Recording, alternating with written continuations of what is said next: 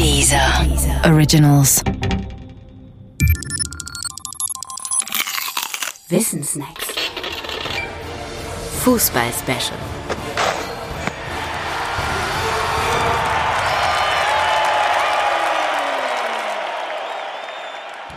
Auf in die Schlacht. Militär und Fußball.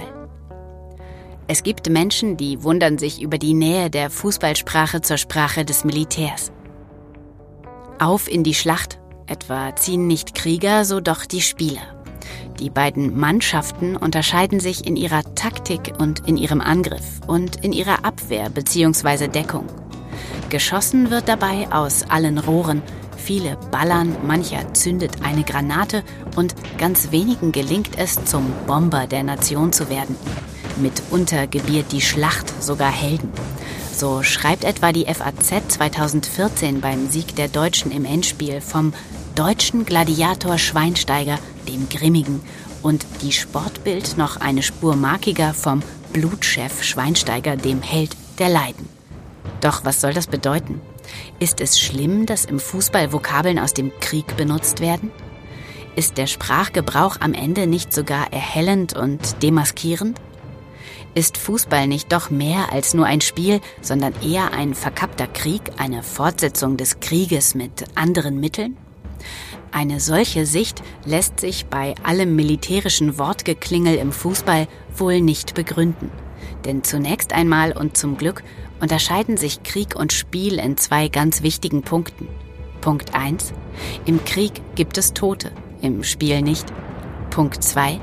Das Spiel macht Spaß der Krieg nicht. Ende. Diese beiden Unterschiede sind fundamental, selbst dann, wenn die Wörter gleich sind.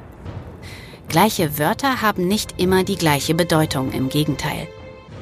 Wenn gleiche Wörter in verschiedenen Bereichen verwendet werden, dann deutet das darauf hin, dass die Wörter des einen Bereichs nur metaphorisch im anderen Bereich benutzt werden. Und genau das ist im Fußball der Fall. Natürlich kann man dann immer noch fragen, warum es ausgerechnet Wörter aus dem militärischen Bereich sind, die in die Fußballsprache Eingang gefunden haben. Dafür gibt es mehrere Gründe. Einer davon liegt in der Geschichte.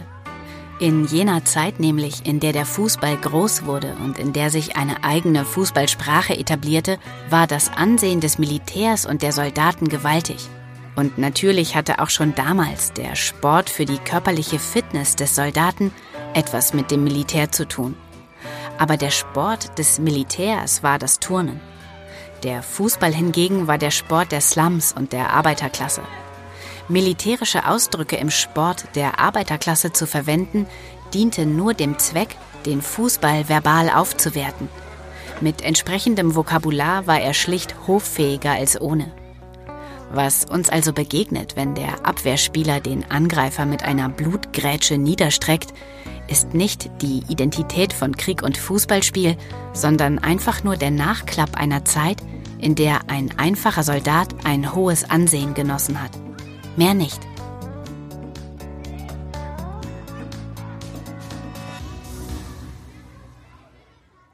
Komm mit auf eine musikalische Reise durch Berlin.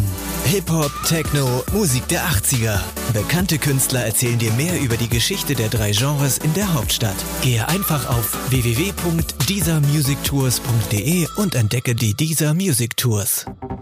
Dieser Originals.